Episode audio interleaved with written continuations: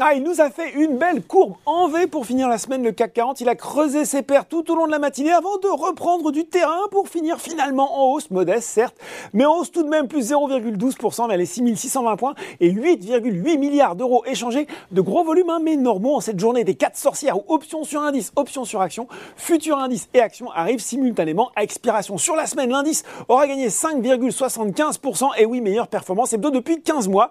Outre-Atlantique, on a une évolution plus contrastée avec un Dow Jones en repli de 0,13% à 17h45 vers les 34 436 points, alors que le Nasdaq entame lui une quatrième séance dans le vert, plus 1,12% vers les 13 766 points. Une semaine où si la tendance ne s'inverse pas, eh bien l'indice des valeurs techno aura progressé de plus de 7% quand même. Hein.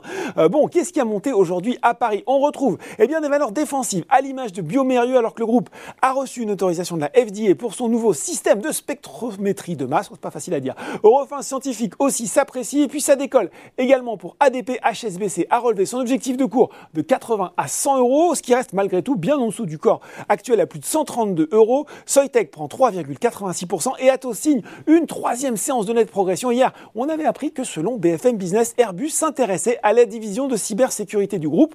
Enfin, sur le CAC 40, Alstom et ST Micro arrivent juste derrière Eurofins. Du côté des baisses, eh bien Getlink est lanterne rouge du SBF 120 alors que l'exploitant du tunnel sous la Manche envisage d'acheter des trains à grande vitesse pour les louer à des compagnies ferroviaires désireuses de desservir l'Angleterre en concurrence avec Eurostar. Mauvaise audience en bourse aussi pour TF1, l'autorité française de la concurrence qui a annoncé aujourd'hui qu'elle allait ouvrir une phase d'examen approfondi au sujet du projet de fusion entre TF1 et M6 qui perd 1,95%. Des analyses supplémentaires qui vont reporter sa décision sur ce projet de rapprochement à l'automne prochain. Enfin, sur le CAC 47, ArcelorMittal qui plie le plus devant Sanofi et Société Générale. Voilà, c'est tout pour ce soir. N'oubliez pas, tout le reste de l'actu éco et finance sur Boursorama. Bon week-end.